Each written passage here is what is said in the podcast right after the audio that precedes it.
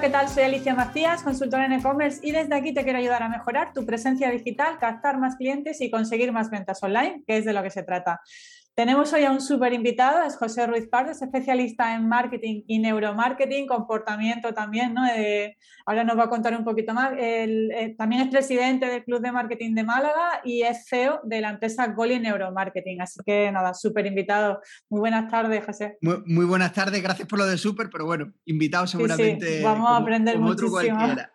Cuéntanos un poquito más si quieres sobre, sobre Goli sobre tu empresa? Pues mira, eh, Goli es una locura que nace hace 11 años y que, fundé hace, hace 11 años, eh, en el que pretendíamos arrojar luz en, decisiones que yo mismo eh, tomaba en empresas en las que estaba. Yo fui director de marketing de alguna empresa, tuve alguna empresa propia también anteriormente.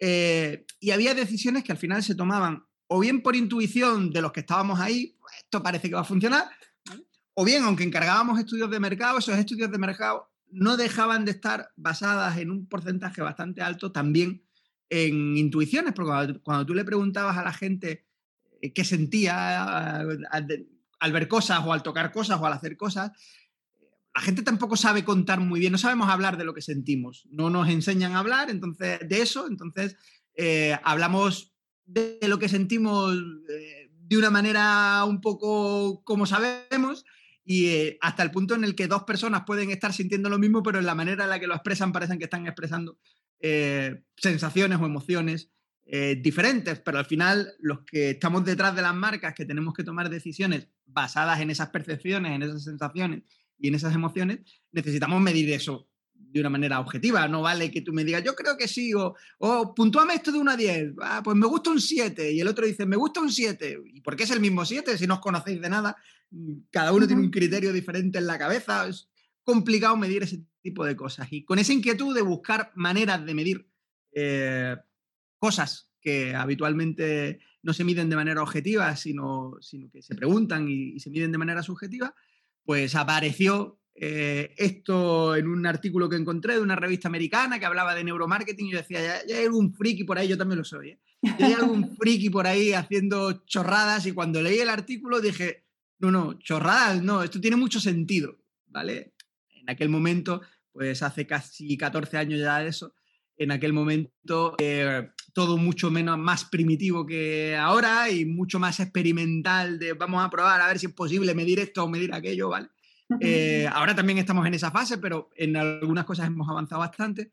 Y dije, pues esto me lo tengo que traer. O sea, de alguna manera hay que eh, usar esto aquí. Al final no es que terminara usando eso, sino que terminé montando una empresa que se dedica a eso, ¿vale? No hacemos otra cosa, nada más que estudios de comportamiento del consumidor con neuromarketing.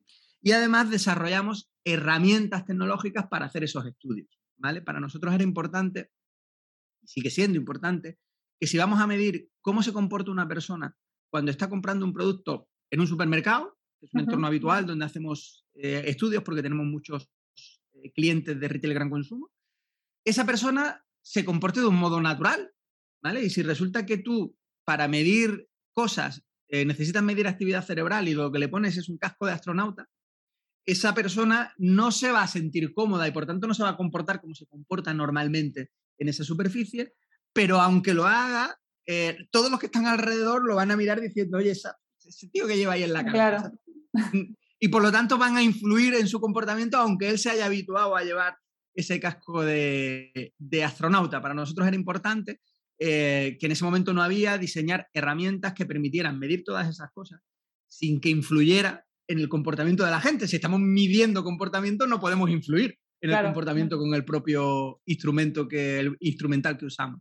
Bueno, pues ahí está, ¿no? Medimos eh, actividad cerebral con unas gorras, como las de ir a la playa, que son completamente inalámbricas, que cuando tú las ves, pues, ves a un señor con una gorra, que no te extraña, con un casco de astronauta así, con una gorra no. Eh, el, el, seguimiento de la mirada, el eye tracking y el reconocimiento de emociones lo hacemos con otra herramienta que es nuestra, que es una plataforma de, de inteligencia artificial, pues montamos cámaras, cámaras que no graban imágenes, lo que hacen es convertir a tiempo real a datos todo lo que está ocurriendo ahí, después hacemos un análisis de datos completamente anónimo, con lo cual Interesante. Eh, es completamente privado, pero medimos dónde mira la gente, esa plataforma también clasifica a las personas por sexo y por edad, eh, analiza comportamientos, mide emociones, mide temperatura corporal, o sea, mide un montón de parámetros sin que el usuario lleve absolutamente nada y por tanto se está comportando de una manera absolutamente natural, de una manera completamente normal, ¿no? Entonces, pues de aquella inquietud de, eh, fue evolucionando, eh, primero se convirtió en una empresa, después eh, desarrollamos una serie de herramientas, bueno, y, y 11 años después, pues aquí estamos, seguimos desarrollando herramientas y desarrollando dispositivos nuevos y seguimos viviendo y disfrutando de lo que nos gusta, que es de analizar el comportamiento de las personas. Muy interesante. Bueno, de hecho, iba a empezar eh, la entrevista preguntándote qué es el neuromarketing. Ya nos has contado un montón, pero bueno, cuéntanos un poquito más. Bueno, ese, con, todos esos estudios que hacéis, ¿hacia dónde vamos, no? Mira, pues el, neuromarketing es una disciplina o, más que una disciplina, una, una sinergia de dos disciplinas, que son las neurociencias y el marketing, para eso que te he contado, para medir de manera objetiva cosas que hasta ahora no podíamos medir nada más que de manera subjetiva. ¿Qué ocurre? Que para medir sensaciones, para medir emociones, para medir percepciones, tenemos que adentrarnos eh, y deducir esas emociones, esas percepciones de lo que pasa en el cuerpo de las personas, si queremos hacerlo sin preguntarles. Y tenemos que medir ritmo cardíaco, actividad cerebral, seguimiento de la mirada. Y para eso necesitábamos eh, una base de conocimiento, necesitamos no solo nosotros, sino el mundo, una base de conocimiento que está fuera del marketing, que está en las neurociencias. Bueno, pues unen esas dos disciplinas científicas el camino, las neurociencias y el marketing para analizar el comportamiento de la gente cuando compra. ¿Hacia dónde vamos? Bueno, pues bonita, buena pregunta. buena pregunta. No, bueno, me eh, refiero, la pregunta es hacia dónde vamos, es decir, yo analizo todo eso y luego dónde lo utilizo, ¿no? Porque tenemos mucha, a entrar en ¿Eh? marketing, ¿no?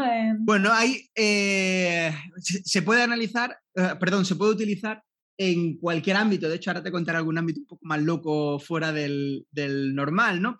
El ámbito habitual, eh, nuestro cliente principal, son los retailers eh, en general, ¿vale? Es decir, eh, marcas que tienen productos y que venden cosas en tiendas que generalmente no son suyas, ¿vale? Cualquier marca que hay en un supermercado, por ejemplo. Entonces te ponía como ejemplo el retail gran consumo, donde tenemos muchos clientes. Todas esas marcas, al final de un periodo, tienen una cifra de ventas Oye, pues has vendido tanto. Ah, vale, muy bien. ¿Y por qué vendió menos de lo que esperaba? Yo qué sé, has vendido tanto. Yo te digo, o sea, el, de la tienda, ¿vale? El Carrefour de turno, el Eroski de turno, el Corte Inglés de turno, el que sea, le dice, oiga, esta cifra de ventas, ¿vale? Pero es que yo esperaba, esperaba lo que quiera, pero es lo que hay. Entonces, ellos necesitan saber más, necesitan saber qué pasa ahí, cómo se comporta la gente, cómo reacciona la gente con su producto y con su competencia, y ahí es donde eh, entramos nosotros dando esa, toda esa, información. Ese es nuestro principal cliente. Eh, también otra, tenemos otra línea de, negocio importante que es analizar el comportamiento de las personas en ferias, que fue algo, en ferias de, muestras, ¿vale? Eh, que es algo que nació casi, casi por accidente. Un día, con, además, de hecho, nació en Málaga. Ahora vamos a ferias de diferentes países, tenemos clientes no, no, solo eh, empresas y organismos nacionales, sino también internacionales, pero nació en Málaga, ¿vale? Nació con, con, Turismo Costa del Sol, en el que, bueno, pues estábamos un día charlando su director de marketing y yo de temas que no tienen nada que ver con trabajo, estábamos hablando. Dice, oye, pues yo estoy buscando, porque nosotros ponemos stand en las ferias y, bueno, sí, sabemos los contactos que hacemos, pero no sabemos si lo estamos haciendo bien, no sabemos qué hace la gente, no sabemos, no sabemos nada. Ostras, pues yo hago eso, pero no lo hago en tiendas. O sea, lo hago, no lo hago en stand de ferias, lo hago en tiendas, pero montarlo en un stand en una feria es prácticamente lo mismo, ¿no? Y empezamos en una feria en Helsinki, analizando el comportamiento de los potenciales eh, turistas finlandeses eh, de la Costa del Sol. Eh, al final, bueno, pues terminamos haciendo con ellos un montón de ferias, se empezaron a sumar organismos y empresas relacionadas con el sector del turismo, saltamos a otro tipo de ferias tecnológicas, alimentarias, en fin. Eh, fuimos un poco haciéndola crecer y a día de hoy, eh, bueno, pues es otra línea de trabajo importante. Eh, y después tenemos una línea de proyectos un poco locos, ¿vale? Que nosotros lo llamamos proyectos extraordinarios. Extraordinarios porque no, porque, porque lo hacemos puntualmente, no porque sean extraordinarios, aunque también lo son porque tienen mucha repercusión, en, lo que, en los que usamos nuestras herramientas para cualquier objetivo que se nos haya ocurrido bien con el cliente o bien con alguna agencia o bien con, con alguien, ¿no? Y ahí está la, la famosa campaña, digo famosa porque se hizo muy conocida el verano pasado de activación del turismo nacional de, de Castilla y León, en, la que hicimos, en la que lo que hicimos fue coger a tres influencers de tres perfiles diferentes, pues un foodie, un, un urbanita y un, y un, y un aventurero, y pasearon, hicieron un road trip por toda Castilla y León con nuestras gorras puestas, con lo cual eh, medíamos su actividad cerebral y medíamos cuál era la percepción y las sensaciones que tenían cuando estaban visitando la, Castilla y León y sus diferentes recursos turísticos, ¿no? Que aparte de servir como campaña para enseñarle a la gente eh, Castilla y León y enseñar un proyecto curioso, pues sirve para extraer información y para y, que después eh, ese organismo puede usar eh, para enfocar un poco sus, sus, recursos turísticos. Ah, interesante. ¿Y podríamos llevar esto al mundo online también? No sé, pues, no es que puedo poner, tengo un e-commerce, me pongo la gorra y tú me mides como... Correcto, no, es que pudiéramos llevarlo. Lo lleváis, ¿no?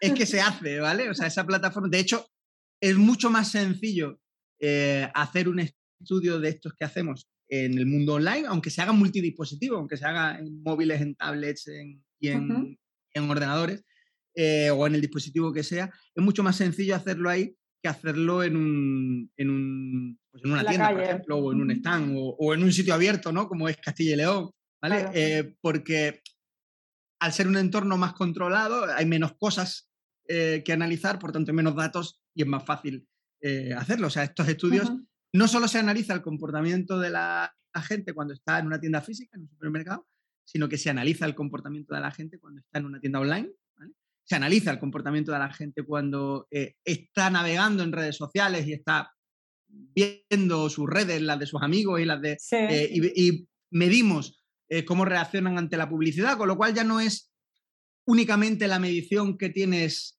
mm, de las métricas que te dan las utilidades de, análisis de, redes sociales o de Google Analytics o de cualquier herramienta de este tipo, sino que le añades un componente más que es medir lo que siente la gente. Es decir, ya, no es solo tasas de rebote o tasas de clic. Sí, claro, porque yo me lo, quizá lo extrapolo a la parte de hacer pruebas A-B testing, ¿no? Muchas veces con el tema de dónde, dónde coloco el botón, el tamaño del botón, el color del botón. Normalmente a la antigua usanza siempre se ha hecho con pruebas A-B testing, ¿no? Yo cambio el botón, en vuestro caso incluso llegáis más allá, ¿no? Porque claro, en, en, en, nuestro caso no solo medimos después, antes incluso de hacer esa prueba de decir, bueno, pues pongo este, este diseño eh, durante un tiempo y vamos a medir eh, qué pasa y ahora pongo este otro y con el que mejor funcione me quedo. Antes de eso, nosotros podemos medir, oye, eh, este botón aquí, esta imagen, este texto está causando estas sensaciones, estas emociones, esta reacción.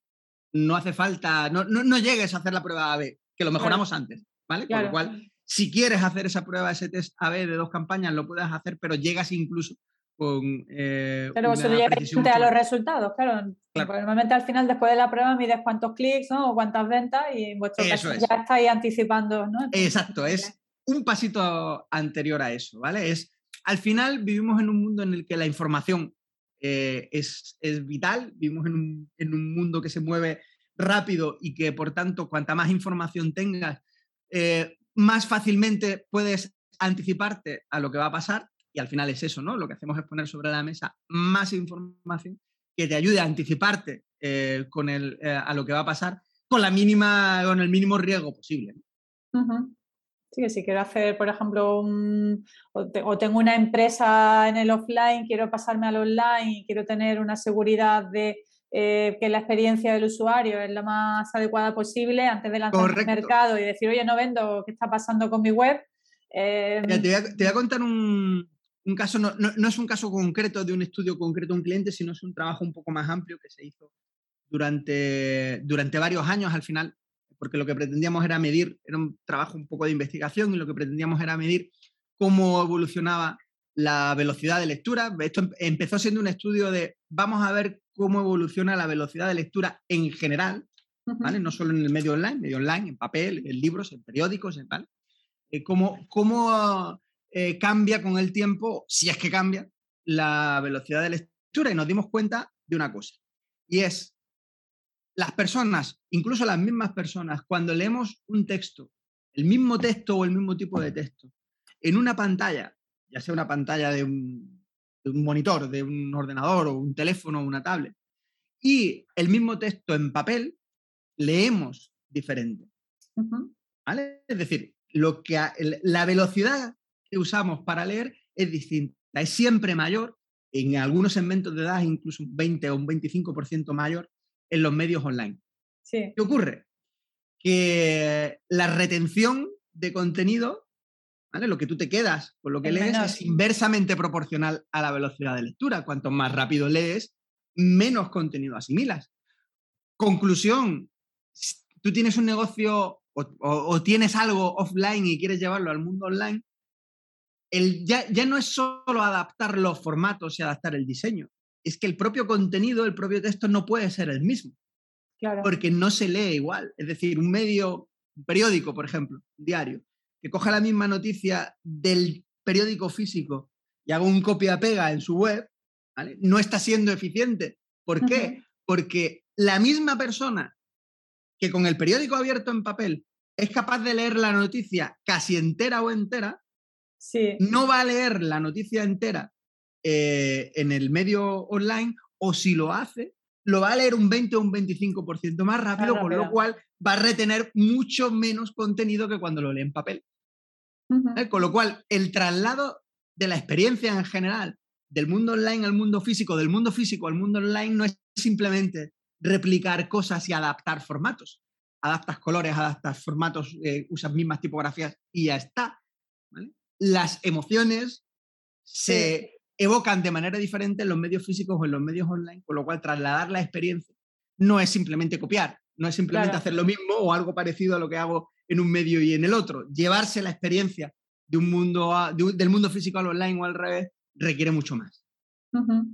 Claro, y luego aparte, bueno, tenemos, eh, podemos hablar de text, de los textos que ponemos en la web, de, de los diseños de las fotos, ¿no? También muy importante. Absolutamente todo. Es decir, no, e, esto que, bueno, te he puesto el ejemplo de la lectura porque ese estudio en concreto, eh, pues iba sobre analizar velocidad de, lectura. De hecho, yo muchas veces cuando con algunos clientes revisamos las páginas, ¿no? Entonces, eh, yo además siempre digo, la gente en internet lee casi en diagonal. Totalmente, es que prácticamente no leemos no leemos casi, entonces es mucho más importante ¿no? de reflejarlo bien o con buenas fotos o textos muy breves que pone yo cuando, cuando entro a una página de, una, de un e-commerce y me, veo una parrafada y para ver los productos tengo que paginar, digo, no, esto no, a la gente esto no le gusta. La gente no, hay, quien sí, eso sí. Sí, pero vamos, que la mayoría no, claro, hay para eso los estudios que hacéis vosotros. Exactamente, efectivamente. Y con la Publi me imagino que tres cuartos Exactamente de lo igual, exactamente igual, ¿vale? Eh, fíjate, el otro día eh, analizábamos, aquí no puedo decir la marca, pero sí te digo el, bueno, el otro día no, el otro día hace ya algún tiempo, ¿vale? Que creo recordar, incluso antes del COVID, o sea, que he dicho el otro día, pero... Hace, bueno, no para de hablar. pero no, no, no, es ayer, precisamente. Decíamos ayer. ¿vale? Eh, analizábamos una, una, la, la, adaptación de una campaña, la que pretendía ser la adaptación de una campaña que hacía un cliente nuestro, una, una agencia eh, para, un, para un, a la su vez para un cliente, que el cliente estaba empeñado en que, eh, bueno, pues, oye, eh, lo, que hacía en televisión, pero reducido un poquitín, servía para redes sociales, ¿no? Entonces, precisamente lo que hicimos fue analizar cómo se comportaba la gente ante, ese mismo clip, viéndolo en redes sociales, ¿vale? o sea, poniendo en la, el anuncio real en redes eh, de, esas personas y analizando pues, con todas estas herramientas cómo se comportaban y el comportamiento es completamente diferente. ¿vale? Es decir, cuando trazaban los mapas, empezando por los mapas de la mirada, cuando trazan los mapas de la mirada, no miramos igual en una pantalla grande que en una pantalla pequeña, lo cual ya no solo hay que pensar en estoy haciendo una pieza para redes sociales o estoy haciendo una pieza para televisión, no, estoy haciendo una pieza donde quiero que se vea. Quiero que se vea en teléfonos, en tablets o en pantalla de ordenador, porque dependiendo de donde esté mi target, voy a tener que diseñar una pieza completamente distinta porque la gente mira de manera distinta en esos tres medios. Empezando por ahí, claro, si miras diferente, retienes cosas diferentes, te emocionan cosas diferentes y te comportas de un modo distinto. Con lo cual, no, no, vale una misma pieza y decir, bueno, pues esta es la pieza de redes sociales. No, porque esa es la pieza pensando en qué dispositivo se va a ver, pero es que después el comportamiento de las personas también varía según en redes. La misma persona mira y hace unas cosas en Instagram y mira y hace otras completamente distintas en Facebook y otras completamente distintas en YouTube, con lo cual ni siquiera nos vale decir, bueno, pues esta es la pieza de formato 16.9 y esta me vale para no sé qué y ya todas las redes que tienen ese formato uso esa pieza. No, no. En una red va a haber un comportamiento completamente diferente al de otra, aunque sea la misma persona la que lo está viendo en uno y en otro, ya no porque haya eh, públicos diferentes. El mismo público, la misma persona, no se comporta igual en una red que en otra, con lo cual no vale replicar, ¿vale? Hay que hacer eh, piezas ad hoc.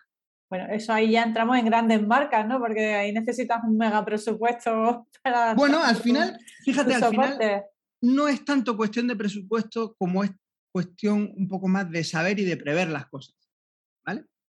Claro, obviamente si tú dices, no, si voy a estar en cinco redes y tengo que hacer cinco piezas completamente diferentes, mm. pues obviamente me va a costar más, aunque sea más tiempo porque la haces tú mismo, ¿vale? Me va a costar más que hacer una sola. Sí, pero si tú sabes qué diferencias hay entre una red y otra, puedes mm. diseñar una sola pieza teniendo en cuenta cosas de cada una de ellas y unas partes de esa pieza funcionarán mejor en una red y otras partes funcionarán mejor en otra pero sabiéndolo, sabes qué partes van a funcionar en una y en otra, sabes dónde situar el mensaje, sabes dónde situar la marca y cómo llegar al perfil y que esa pieza funcione en todas las redes, aunque sea una sola. Al final, volvemos a lo que decíamos hace un ratito, el conocimiento es poder, ¿no? Claro. ¿Cómo hacéis vosotros ahí, es la mencioné, es decir, eh, con las gorras especiales que, ¿Qué tenéis? ¿Qué hacéis? ¿Una selección de, personas para...? Sí, a ver, cuando, cuando se hacen estudios con las gorras, las gorras es un objeto físico, es una gorra. No, no, tengo ninguna que a mano, si no te la enseñaba para que cuando lo pusieras en YouTube la, se, vieran. Eh, pero es una gorra, tú la ves y dices, pues es una gorra, no sé, del Decathlon. No, no. Dentro lo que lleva no es del Decathlon. Eh, aunque por fuera lo, lo pueda parecer. Claro, eso es algo físico que tiene que ponerse la gente, por tanto tú no puedes sacar la mano por, el teléfono y, ponérsela en la cabeza a la gente. Entonces, eh, eso se usa, eh, eso se hace eh, haciendo una selección, buscando una muestra representativa del target al que nos dirigimos y que queremos analizar. Y, bueno, pues dándole, poniéndole la gorra, obviamente no se le pone la gorra y se le da el teléfono, sino que hacen un montón de cosas y entre las cosas que hacen está eso que analizamos para que no sepan exactamente. Para que no estén condicionados. Analizando y no condicionemos su comportamiento. Pero también se puede hacer estudios solo con la plataforma que te decía. Normalmente cuando se usa las gorras también se usa esa plataforma. Eh, esa plataforma, en lugar de montar cámaras en una tienda, usamos las cámaras de los dispositivos, obviamente con permiso del, que lo usa porque tienen que instalar una aplicación, ¿vale? Pero también se hace de manera que llega un punto en el que se te olvida, aunque tú sabes que sí, que instalaste eso y que estás participando en un estudio y que a partir de tal día eso se autodestruye y, la aplicación deja de funcionar, aunque eh, tú no la desinstales, no pasa nada, la aplicación deja de funcionar. Pero llega un momento en el que tú te comportas de un modo natural porque estás navegando de un modo natural en tu dispositivo, en tu teléfono. Entonces ahí eh, podemos llegar a muestras mucho más amplias porque no hay que citarlos en un sitio físico y, ponerle las gorras. Y normalmente estos trabajos se hacen combinando las dos cosas. ¿Vale? Coges una muestra muy grande eh, usando solo la plataforma, de esta manera que te digo, y después otra más pequeña, más seleccionada, donde además de la plataforma añadimos otras herramientas como pueden ser. Vale.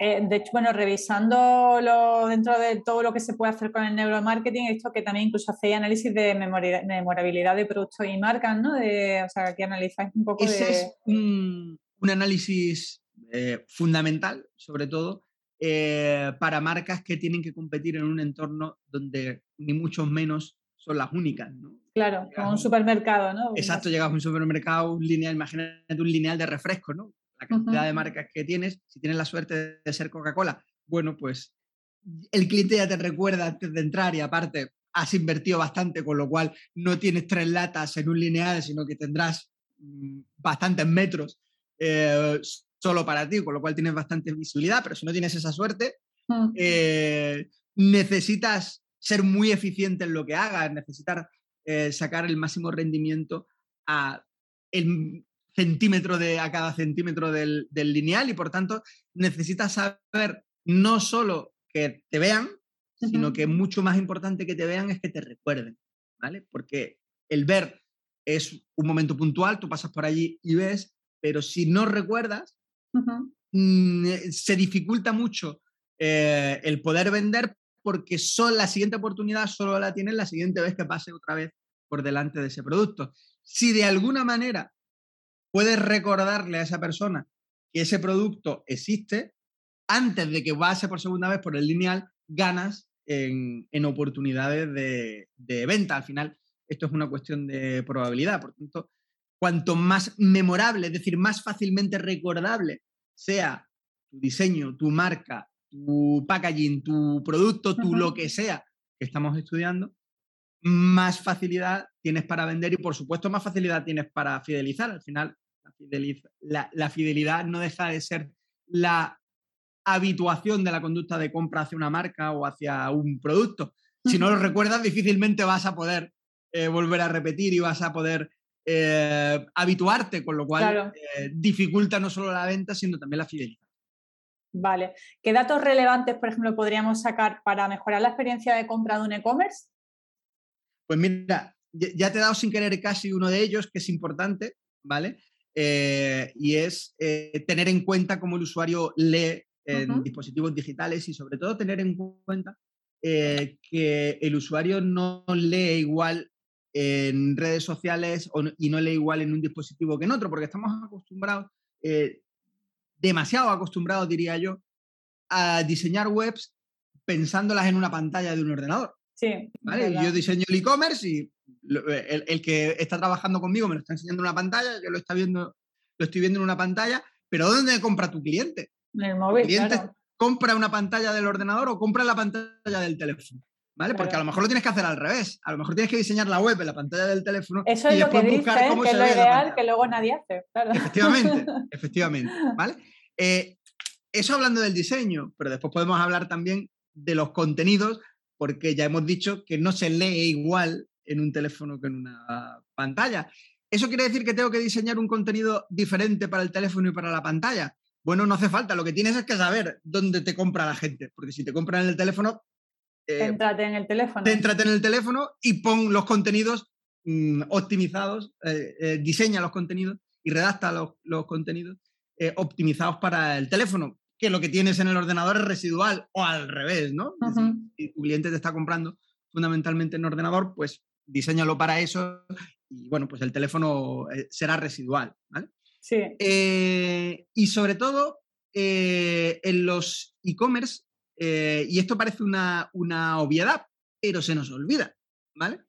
En los e-commerce somos absolutamente visuales. Tú estás comprando un producto que tiene tres dimensiones, que tiene textura y que tiene olor, con una foto que no tiene textura, o sea, tiene la textura de la pantalla, no tiene olor y distorsiona el color, porque por muy buena que sea la foto, el color en una pantalla se muestra de una manera diferente por, por, la propia arquitectura de la pantalla, se muestra de una manera diferente a cómo es en la realidad. Y nos empeñamos en decir, no, esta foto sale bien. No, no es que salga bien, es que la foto lo que no tiene que mostrar el producto, lo que tiene es que trasladar las sensaciones que traslada el producto cuando lo tienes en la mano. Tiene que trasladar sensaciones sobre la textura, tiene que trasladar sensaciones sobre su calidad, tiene que trasladar sensaciones eh, sobre... Claro, incluso el tamaño del producto, ¿no? sobre su, tamaño. No sabes qué tamaño es la foto, ¿no? Pues eso nos ha pasado a todos, hemos comprado algo y nos ha llegado algo así de pequeñito y dices, ostras, pero sí, claro. Tiene un metro, mm. tiene un centímetro, ¿esto qué es? ¿Vale? Bueno, pues eso, puesto una foto ampliada, no, no le has dado perspectiva para que el cliente eh, vea el tamaño real que tiene ese producto, lo ha comprado y al final viene de vuelta porque no le sirve. Claro, incluso muchas veces, bueno, dependiendo del producto que vendamos, incluso un vídeo enseñando cómo se usa el producto podría ser incluso útil, ¿no? Claro, es pensar que la foto no es una herramienta visual, es una herramienta que usa la vista para trasladar sensaciones. En el momento que tú asumes que tú solo tienes un sentido a la vista, pero que con ese sentido tienes que trasladar sensaciones y emociones en todos los sentidos, en el tacto, en o sea, en la textura, en el olor, en el, tamaño, en el todo, eh, empiezas a ver las fotos de una manera diferente. Y fotos que antes te parecían buenas y decías, pues esta foto estaba bien, resulta que no estaba tan bien, porque visualmente estaba bien, pero no trasladaba las sensaciones que ese producto traslada. Y las fotos dentro de los e-commerce que convierten son aquellas que son capaces de trasladar sensaciones y emociones, salvo que estés comprando un producto que tú conoces perfectamente. Claro. ¿Vale? Si estás comprando un tornillo de estrella de 0,5 centímetros, pues bueno, pues es un tornillo de estrella de 0,5 centímetros. Te da igual la foto, vas a la descripción. Pero en el momento que empiezas a vender cosas en las que es necesario que la gente perciba, es decir, que la gente eh, eh, note texturas, note olores, incluso infiera sabores, deduzca qué sabores eh, tienen las cosas, tienes que pensar que la foto no es una herramienta visual, la foto es una herramienta que usa la vista mm. para trasladar emociones en todos los sentidos. De hecho, por ejemplo, Apple, eh, creo que en ese sentido lo hace muy bien. Con el tema de la web de Apple es una pasada, ¿no? En cuanto a, fotos, cómo te vende el producto. Exacto. Eh, yo creo que podría ser un muy buen ejemplo. Un buen ejemplo, sí, señor. De, de, una página web que lo hace muy, muy bien. Exactamente. ¿Tienes algún caso? Nos has contado ya varios, ¿no? El tema del turismo de los influencers, ¿no? Por Castilla-La Mancha, nos has contado también. Castilla y León, Castilla y León. Castilla y León. ¿Nos has contado alguno, algún otro caso, algo relacionado con el mundo digital que, sea interesante también para. Pues seguramente muchos, ¿vale? La cuestión es caer en, en alguno, aparte de los que de los que ya he contado, recuerdo otro, eh, y este hace menos que el, que el anterior, eh, donde eh, fíjate, eh, resulta que un simple cambio de tipografía hacía que un anuncio, este ahora Facebook, ¿vale? Eh, un simple cambio de tipografía en el diseño de la imagen, ¿vale? Porque en, Facebook propiamente dicho, la tipografía no depende tanto de ti, sino de la configuración del, usuario. pero un simple cambio de tipografía pasaba de que el producto convirtiera en unas tasas medianamente razonables a que convirtiera cero. Qué barbaridad. ¿Vale? Y era un simple uso de una tipografía en una palabra, porque el, claim de esa campaña era una palabra. Exactamente igual, solo cambiaba el tipo de Solo cambiaba la tipografía. Mismo color, mismo tamaño en pantalla, mismo contenido detrás porque era un vídeo, mismo todo. La única diferencia era la tipografía. ¿Vale? Es decir, eh, a veces cuando diseñamos contenidos para redes o diseñamos campañas, diseñamos lo que sea, cometemos el error de pensar que el usuario está atento y pendiente de lo que está haciendo. Y el usuario se comporta exactamente igual que todos hacemos en redes, así. Tú vas pasando cosas y de vez en cuando ves algo que te llama la atención y paras. Pero si ese captador de atención no está pensado y no está diseñado, pasarás y a lo mejor el contenido es interesante para el usuario, pero le ha dado con el dedo y ha pasado de largo. Es decir, tú tienes que pensar eh, los contenidos de un post, de una campaña, de lo que sea, pensando que ahí hay una serie de personas que su tendencia es a no verte y de alguna manera tienes que hacerte ver. ¿Vale? Y el, cambio de tipografía en lo que influía precisamente era en que cuando la gente hacía así, una tipografía servía como captadora de atención, llamaba la atención y la otra no, ya está, simplemente. Las dos palabras con las que vas a conseguir que las ventas de tu e-commerce aumenten son compromiso y estrategia. Para que tu tienda online sea rentable, primero debes comprometerte al 100% y tener los conocimientos necesarios para tomar buenas decisiones. Soy Alicia Macías y te presento mi programa Domina tu e-commerce. En esta formación mentorizada te ayudo a tener una visión 360 del mundo del comercio electrónico para que aprendas a dirigir tu tienda online y vendas más. Y así es como lo vamos a conseguir, analizando el estado de tu negocio y creando una estrategia digital efectiva, utilizando las herramientas del marketing online más adecuadas para tu tienda y guiándote en todo momento para que controles cada paso del proceso.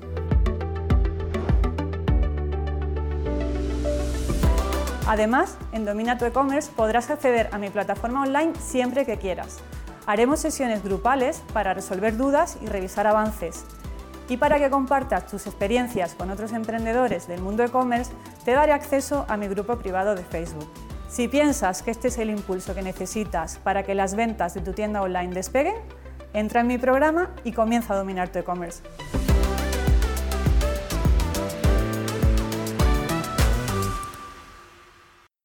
Curioso. Hacía que la gente parara y ya al parar ves el contenido, lees el copy, ya entiendes un poco eh, qué es la publicación en sí y de la otra manera pasaba y ahora pues ahí se queda, para arriba.